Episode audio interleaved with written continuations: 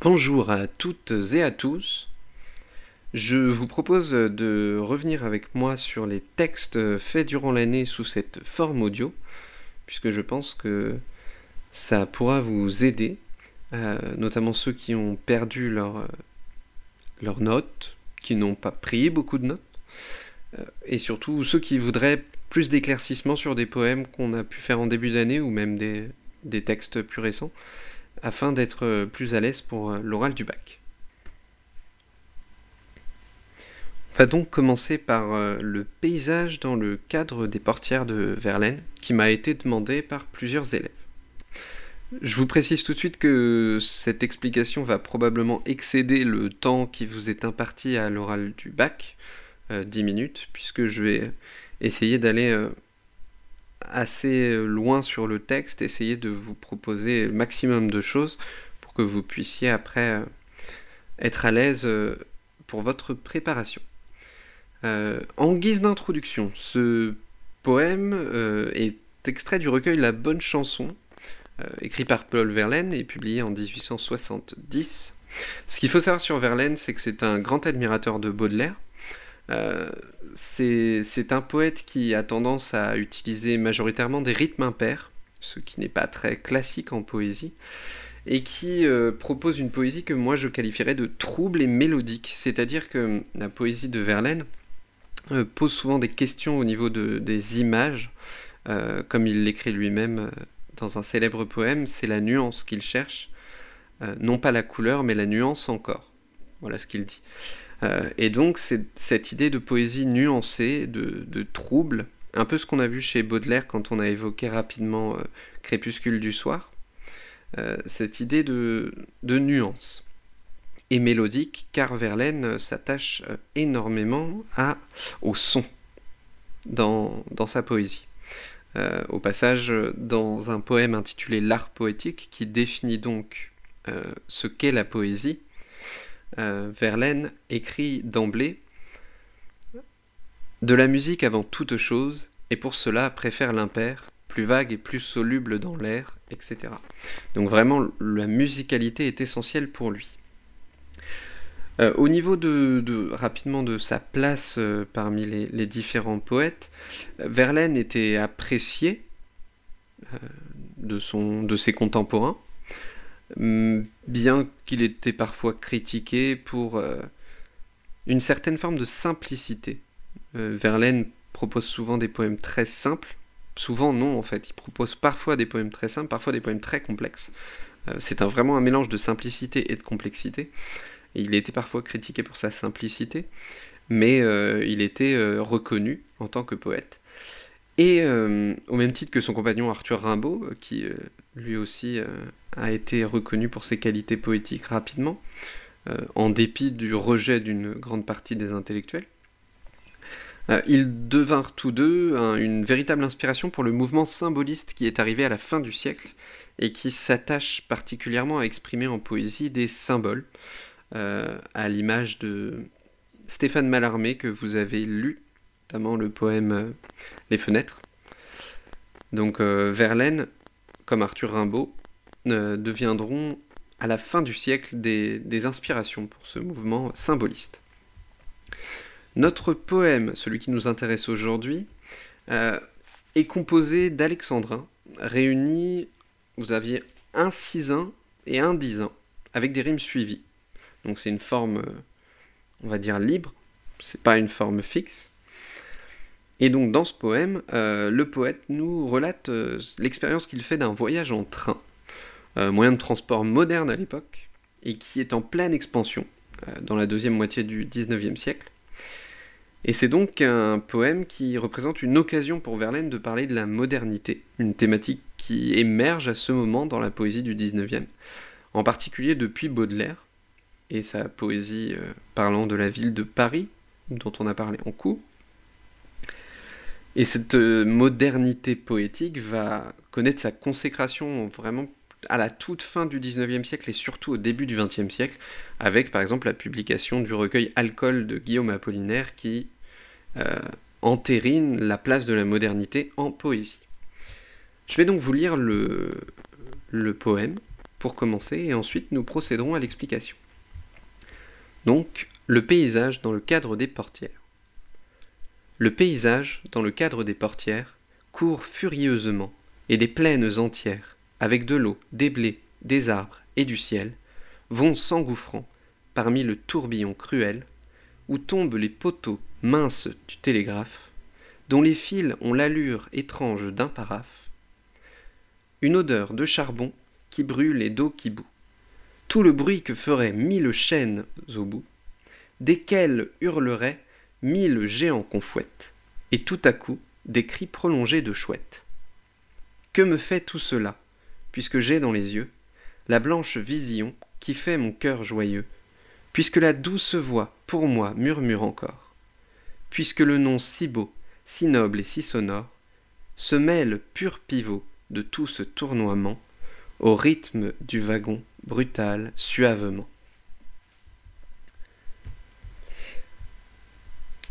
Alors, il est évident, quand on lit ce poème, qu'il est question de modernité. Le train, la portière, euh, le télégraphe, l'eau qui bout, le charbon, on est clairement sur des, des caractéristiques types de la modernité dans la deuxième moitié du XIXe siècle. Ce qui est intéressant ici, c'est que la modernité, on voit qu'elle est présentée comme violente, laide, des cris de géants qui hurlent, qu'on fouette, etc. Il y a une forme de violence dans la modernité, et pourtant le, poème s'achève sur une vision de beauté. Donc, on peut logiquement se demander dans quelle mesure le poète trouve de la beauté dans la modernité. Moi, je vois dans le texte trois mouvements distincts. Le premier qui va du vers 1 à 6, donc qui comprend le premier 6-1, euh, qui serait la modernité euh, transformant le monde, une modernité qui a la capacité de transformer le monde. Le deuxième mouvement, qui va du vers 7 au vers 10, euh, traiterait de la laideur de la modernité. La modernité, intrinsèquement, essentiellement, dans sa constitution, est laide. Et enfin, du vers 11 à la fin, troisième mouvement, à mon sens, le poète met en évidence que c'est le contraste entre cette transformation du monde et cette laideur qui permet l'émergence de la beauté. C'est par le contraste, par l'existence de la laideur de la modernité et son action sur le monde que l'on constate la beauté. Voilà comment je, je perçois les mouvements du texte. On va commencer tout de suite avec le premier mouvement, l'idée que la modernité transforme le monde, en s'attachant au premier vers le paysage dans le cadre des portières. Ici, d'emblée, la modernité, symbolisée par les portières du train, impose un cadre au monde, si vous voulez, elle force le regard du poète sur la nature, en lui imposant une manière de voir, une délimitation. On remarque que Verlaine choisit la préposition dans, qui suggère que le paysage est contenu dans le cadrage de la modernité. C'est la portière qui contient, au lieu de laisser, euh, laisser voir le monde, comme si la modernité contenait le monde. Au deuxième vers, court furieusement et des plaines entières, la nature est immédiatement transformée par la modernité. Non seulement elle est contenue dans celle-ci, qui lui impose un cadre, mais elle est transformée. On le voit avec la personnification du paysage court furieusement, qui met en évidence l'idée que le paysage doit s'adapter à la vitesse du train, à la marge de la modernité, au rythme du monde moderne. C'est, étonnant quand on y pense, parce que quand on voyage en train et qu'on regarde, on dit plutôt que le paysage défile. Comme si le paysage partait dans l'autre sens. Comme si c'était le train qui faisait défiler le paysage. Là, le train la modernité force la nature extérieure à une action, à la suivre. Cette idée de courir. Donc ce n'est pas le train qui court, mais c'est la nature extérieure qui court après le train. L'adverbe furieusement, ici, qui a une valeur hyperbolique, c'est une hyperbole, euh, renforce l'idée de puissance de cette métamorphose du monde par la modernité. Donc on a vraiment un vers qui induit cette idée que la modernité modifie le monde pour le forcer à, la suivre. Euh, j'ajouterai aussi que la présence d'un rejet, puisque cette partie du vers court furieusement, euh, logiquement va plutôt avec le vers précédent, met à la fois en valeur l'hyperbole, et en même temps symbolise la vitesse du train, qui, la modernité, le train a une marche tellement rapide que ça vient même perturber la métrique du poème, ne laissant pas le temps au poète de terminer son vers. On peut l'interpréter comme ça. Au vers 3, avec de l'eau, des blés, des arbres et du ciel, on constate que la modernité est si puissante qu'elle emmène le monde entier avec elle, de manière indifférenciée. Et c'est ce que suggère ici l'énumération. On a une énumération ici. Euh, l'absence de caractéristiques de caractérisation forte, par exemple des plaines entières, on n'a pas de détails, de l'eau. Euh, ici, c'est pareil, c'est assez neutre, des arbres, sans détail non plus, euh, laisse penser qu'il est impossible, une fois qu'on est pris dans ce mouvement de la modernité, de distinguer clairement le monde, puisque cette modernité le transforme. Euh, c'est ce que je dis, ça va être renforcé par exemple par l'usage du partitif, du partitif pardon, du ciel.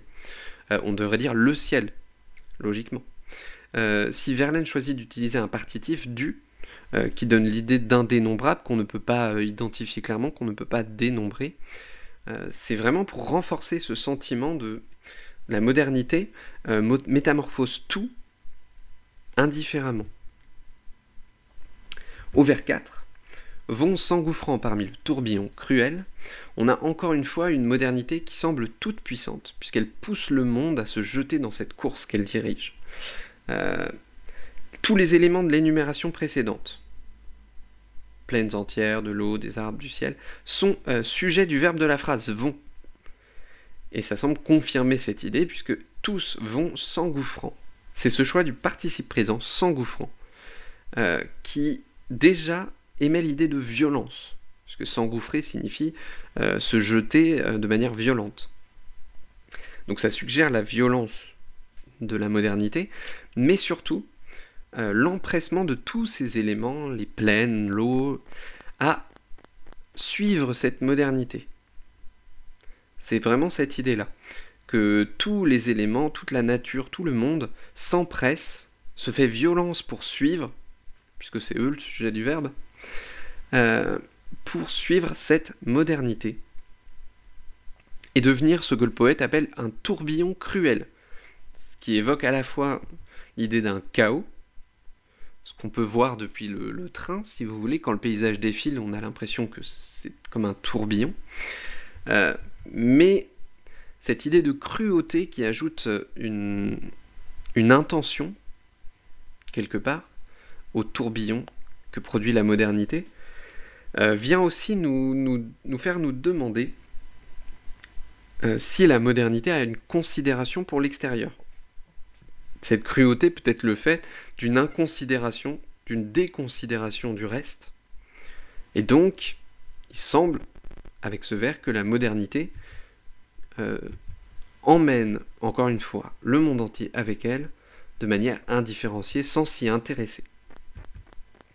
Au vers 5, où tombent les poteaux minces du télégraphe. Ici, moi j'aimais l'hypothèse que la modernité est si puissante qu'elle affecte même les éléments les plus modernes. Par exemple, les poteaux du télégraphe. Il faut se dire qu'au XIXe siècle, le télégraphe est une invention contemporaine, moderne. C'est un moyen de communication extrêmement novateur. Et donc, ces poteaux du télégraphe qui, bordent les rails du train euh, tombent du fait de la vitesse du train, et donc sont déjà dépassés par la modernité nouvelle. La métamorphose du monde passe encore une fois par l'action, et ce sont les éléments extérieurs qui font cette action. Ce sont les poteaux qui tombent, et non pas le train qui les pousse. Donc c'est ça qui est intéressant, c'est que la modernité avance, et les éléments extérieurs, le monde, agit comme pour suivre la modernité et au vers 6, dont les fils ont l'allure étrange d'un paraphe, euh, qui clôt ce mouvement. Euh, ce qui est intéressant ici, c'est que Verlaine nous dresse l'image d'une modernité qui, non contente de métamorphoser le monde, euh, semble signer son œuvre, j'ai envie de dire, avec le mot paraphe, qui signifie signature. Et ce, cette image vient compléter la métamorphose du monde et la métaphore filée qui s'établit discrètement, si vous avez remarqué, euh, dès le début du poème, euh, on a une métaphore filée sur le tableau, sur l'idée de, peinture, avec paysage, cadre, les énumérations, des plaines, de l'eau, etc. Et là, cette signature qui vient euh, se poser à la fin, qui semble finir de nous présenter le paysage que l'on voit depuis le train, euh, comme un tableau dont le peintre viendrait signer la réalisation, le peintre étant la modernité. Euh, et cette euh, réalisation, cette peinture, change radicalement de ce que l'on a l'habitude de voir. On peut, se dire que l'adjectif étrange dans le dernier vers le suggère. Mais on a vraiment cette image de la modernité qui génère une métamorphose du monde, comme si elle peignait le monde, avant de signer son œuvre.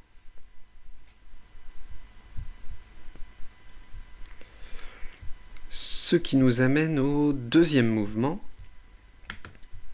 si vous suivez toujours, l'idée de laideur de la modernité. Donc ce mouvement qui démarre au vers 7 avec une odeur de charbon qui brûle et d'eau qui bout. Euh, ce qu'on voit tout de suite, c'est que la modernité qui métamorphose le monde est en soi loin d'être une source de beauté. En effet, euh, alors qu'elle a le pouvoir de transformer le monde, ce qui est quand même pas rien, la modernité semble construite sur des éléments négatifs. Charbon qui brûle, l'eau qui bout, euh, ce qui peut frapper le, poète à ce moment-là, c'est l'odeur du train. Et donc l'odeur de, ce symbole de modernité. Euh, on a l'association de deux compléments du nom, deux charbons qui brûlent, d'eau qui bout, l'odeur, au singulier.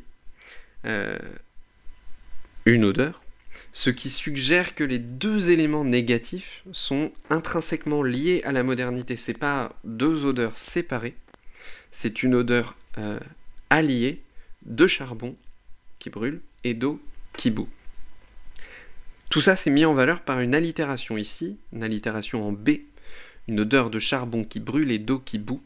Vous avez beaucoup de B, vous avez aussi une allitération en D, pourquoi pas. Euh, ça se défend. Donc en tout cas, ces deux consonnes B et D mettent en évidence le vert. Et on a notamment ce système de, parallélisme, charbon qui brûle, eau qui bout, qui le met aussi en évidence. vraiment, ce vers est, mis en exergue par euh, ces procédés qui nous montrent une modernité euh, intrinsèquement désagréable, plutôt que de dire laide tout de suite, désagréable, avec ses odeurs désagréables. Avant de poursuivre, au vers 8, tout le bruit que ferait mille chaînes au bout. Mille chaînes au bout. Euh, ici, après l'odeur, c'est le son qui frappe le poète. La, la portée hyperbolique du vers, tout le bruit, mille chaînes, on est vraiment face à des hyperboles, insiste sur la violence euh, du bruit. Euh, imaginez mille chaînes, le bruit que ça fait. donc cette modernité est caractérisée par la violence d'un bruit qui très probablement gênant. Euh, en tout cas, c'est comme ça que Verlaine le perçoit. Donc, dès le deuxième vers de ce moment, on a une, une modernité euh, qui a une odeur désagréable, qui a un bruit gênant, et au vers 9, desquels hurleraient mille géants qu'on fouette. Ce vers va avec le vers précédent, donc des chaînes, mille chaînes au bout, desquels hurleraient mille géants qu'on fouette. On a toujours cette image très violente des, géants que l'on fouette, le choix du verbe hurlerait, avec une hyperbole, mille géants, ça pousse vraiment le lecteur à s'imaginer un bruit infernal. C'est accentué par la violence physique, le, verbe fouette. Euh, on a aussi une, image d'esclavage brutal. Imaginez des géants qui, tirent sur des chaînes que l'on fouette, euh, un esclavage surnaturel au passage pourquoi pas mythologique avec la figure des géants, tous ces éléments qui peuvent évoquer l'idée des titans aussi. Je ne sais pas si vous avez en tête Atlas, titan de la mythologie gréco-romaine, qui est forcé de porter le monde sur ses épaules.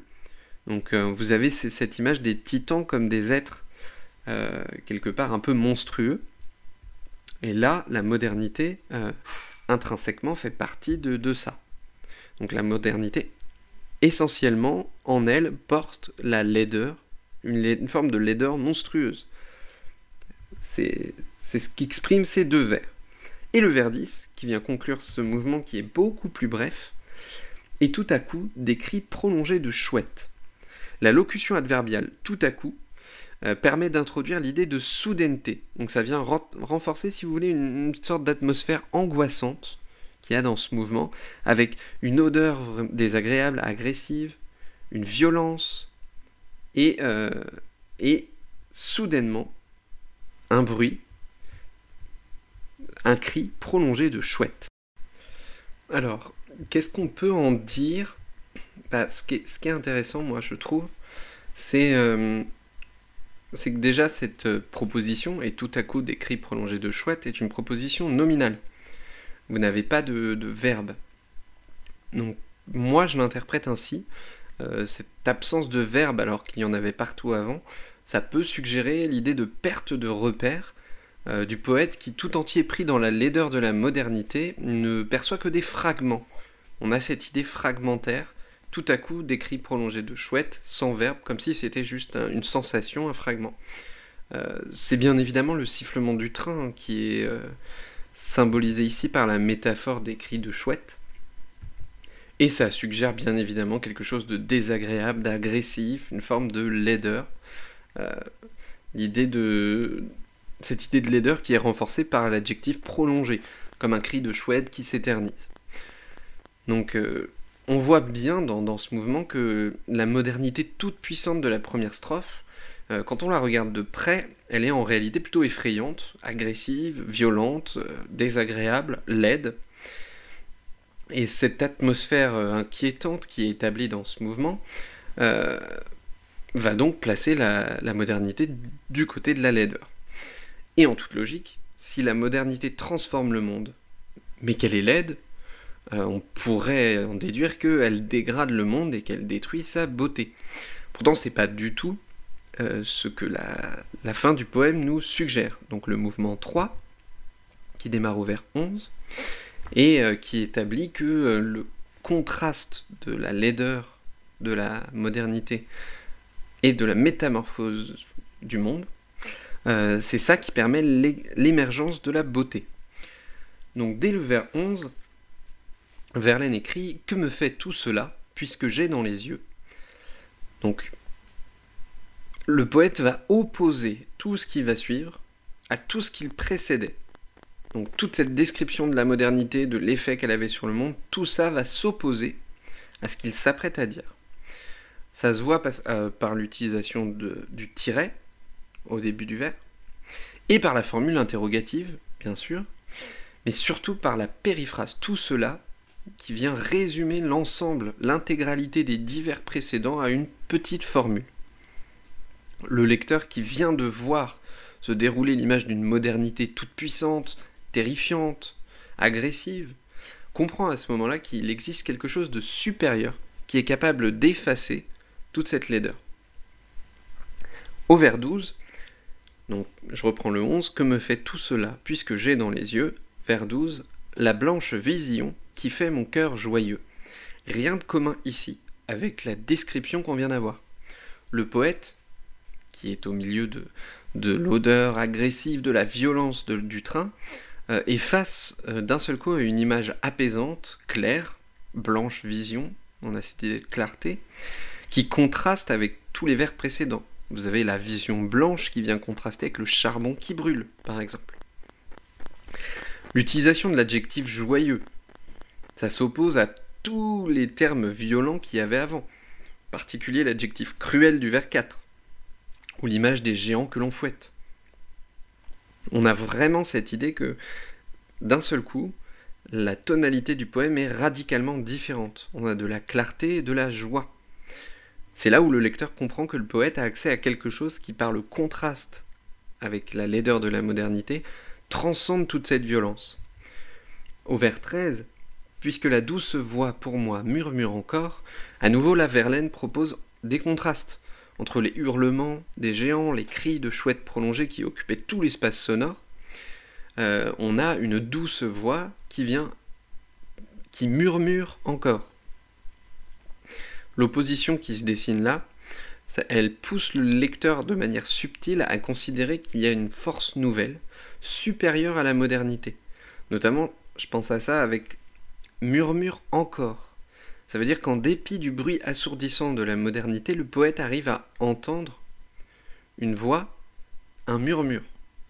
Donc on a vraiment cette idée subtile de supériorité de ce dont le poète parle face à la modernité et sa violence au vers 14, puisque le nom, avec une majuscule, si beau, si noble et si sonore, on voit bien ici que sans révéler précisément ce à quoi ou à qui il fait référence, euh, on se doute que c'est à Mathilde de Motet, sa future femme au moment où il écrit le poème, puisque ce sont des poèmes qu'il lui a adressés. Mais, encore une fois, le fait qu'il ait publié le recueil après son mariage euh, ne veut pas dire que c'est spécifiquement un poème d'amour. On peut interpréter différemment, c'est ce qu'on attend de vous d'ailleurs, d'interpréter avec ce que vous percevez dans le poème. Donc je reprends, euh, sans forcément révéler à quoi il fait référence, euh, le poète insiste sur l'élément nouveau qui arrive là et qui surpasse la modernité. L'ajout de la majuscule à nom, par exemple. Le nom. Ça peut évoquer une référence divine, pourquoi pas? Euh, Vous avez une triple caractérisation. Beau, noble, sonore. Avec le parallélisme. Si beau, si noble, si sonore. C'est une énumération aussi au passage. Euh, ça contraste énormément avec les termes utilisés pour décrire la modernité. Euh, ce vers est très clairement hyperbolique. Vous avez trois fois l'utilisation de l'adverbe si, donc ce qui constitue une hyperbole ça place vraiment cette vision qui s'impose au poète à ce moment-là euh, comme quelque chose de supérieur à tout ce qui vient d'être dit. Et on peut en déduire que c'est la beauté dont le poète parle. Beau, noble, sonore. Vous, avez, vous pouvez très bien déduire que c'est la beauté. C'est le parti pris que je prends. Et donc la beauté ici euh, est dans une position supérieure à la laideur de la modernité. Au vers 15, se met le pur pivot de tout ce tournoiement. Ce vers, je vais l'aborder euh, peut-être un peu plus longuement, parce qu'il est complexe. Il mélange deux idées contradictoires, ce qui est typique de la poésie de Verlaine, comme je vous ai dit au début, euh, qui est trouble, à mon sens. On a dans ce vers euh, des éléments qui viennent se contredire. Il semble que la vision du poète dont je vous ai dit on peut supposer qu'il s'agit de la beauté, se mêle à la modernité, ce qui suggère qu'elle est intégrée à celle-ci. Et en même temps, l'expression, pur pivot de tout ce tournoiement, suggère que plutôt que de se mêler, en fait la vision de beauté du poète est le centre, autour duquel la modernité effrénée euh, qui court euh, s'évertue à tourner. Puisque le pivot, c'est le, fixe autour duquel ce qui a tourne. Ce qui doit tourner tourne. On a donc une vision de la beauté euh, qui à la fois est au sein de la modernité et en même temps qui finalement est l'élément influent sur le reste. C'est la beauté qui est au centre et qui fait tourner le reste. C'est pour ça que je parle de beauté qui émerge du contraste entre la laideur de la modernité et la métamorphose du monde. Parce que cette beauté, elle est mêlée à la modernité et à la métamorphose du monde. Elle est mêlée à ce tourbillon cruel dont parlait Verlaine au début. Et ce contraste qui se, dessine euh, fait que cette beauté, qui est au centre de la modernité, c'est elle, finalement, qui gouverne, puisqu'elle est le pivot. C'est donc dans le contraste entre l'idée de tournoiement et de pivot, euh, l'idée que le pivot est stable, que résiderait la véritable beauté pour Verlaine. la beauté, quelque part, est euh, immuable, puisque c'est elle qui est le centre. Au vers 16, donc la suite du vers précédent, se mêle pur pivot de tout ce tournoiement, au rythme du wagon brutal suavement, dernier vers du poème. C'est euh, une sorte de confirmation de ce que je viens de dire, euh, puisque Verlaine conclut en laissant sur cette ambiguïté euh, qu'on vient de dire, l'idée de trouble, avec les deux derniers, le dernier adjectif et le participe présent, brutal, suavement, ce qui perturbe le lecteur. On a du mal à considérer l'idée de brutalité, mais en même temps que cette brutalité ait lieu suavement. Il y, a, vraiment quelque chose qui gêne. On est proche de, l'oxymore ici. Euh, c'est parce que ces deux éléments opposés se mêlent dans un rythme. C'est ça qui fait jaillir le contraste en fait. Que le poète essaye de signaler et qui permet de dégager une forme de beauté absolue. Une beauté qui est fondée sur les contraires. Une beauté qui est fondée sur la complexité d'un état double ce qu'on voit dans l'idée d'antithèse de ce vers. Au rythme du wagon brutal, suavement, on a vraiment cette idée antithétique de violence et en même temps de douceur. Et donc, ce vers me fait dire que pour Verlaine, c'est dans ce mélange des contraires, cette violence, cette laideur de la modernité et la beauté qu'on peut y trouver, qu'elle peut faire jaillir, c'est là que se trouve une sorte de beauté absolue, une beauté en tout cas nouvelle. Euh, je conclurai donc en disant qu'en définitive, la modernité toute puissante qui métamorphose le monde euh, se trouve être profondément laide et brutale. Mais au lieu d'enlaidir ce qu'elle touche, elle permet par un jeu de contraste, avec la beauté inhérente au monde bien sûr, et aussi la beauté intrinsèque qu'on peut voir dans la, métamorphose du monde par la modernité, elle permet de faire jaillir une forme nouvelle de beauté, une vision complexe, contradictoire, que le poète perçoit et qui surprend le, lecteur par son caractère équivoque. Et cette posture poétique que prend Verlaine ici euh, n'est pas sans rappeler celle de Charles Baudelaire dans Les Fleurs du Mal. Euh, quand vous prenez Hymne à la beauté, on a vraiment cette idée de beauté équivoque qu'on a travaillée. On sait que Verlaine était un lecteur de Baudelaire. Il a beaucoup apprécié Baudelaire, il a écrit un poème adressé à Baudelaire. Euh, et donc on voit bien qu'il y a en commun cette idée d'une beauté dégagée de l'équivoque, de la rencontre des contraires. Et c'est euh, en ça que ce poème s'inscrit dans notre parcours, Alchimie poétique, la boue et l'or, parce que Verlaine, par son appréciation de la modernité, par l'acceptation d'une forme de laideur, d'une forme de violence, euh, pour essayer d'atteindre une forme de beauté, transforme quelque chose, de présenter comme euh, négatif, euh, comme de la boue, transforme cette boue en beauté poétique en or.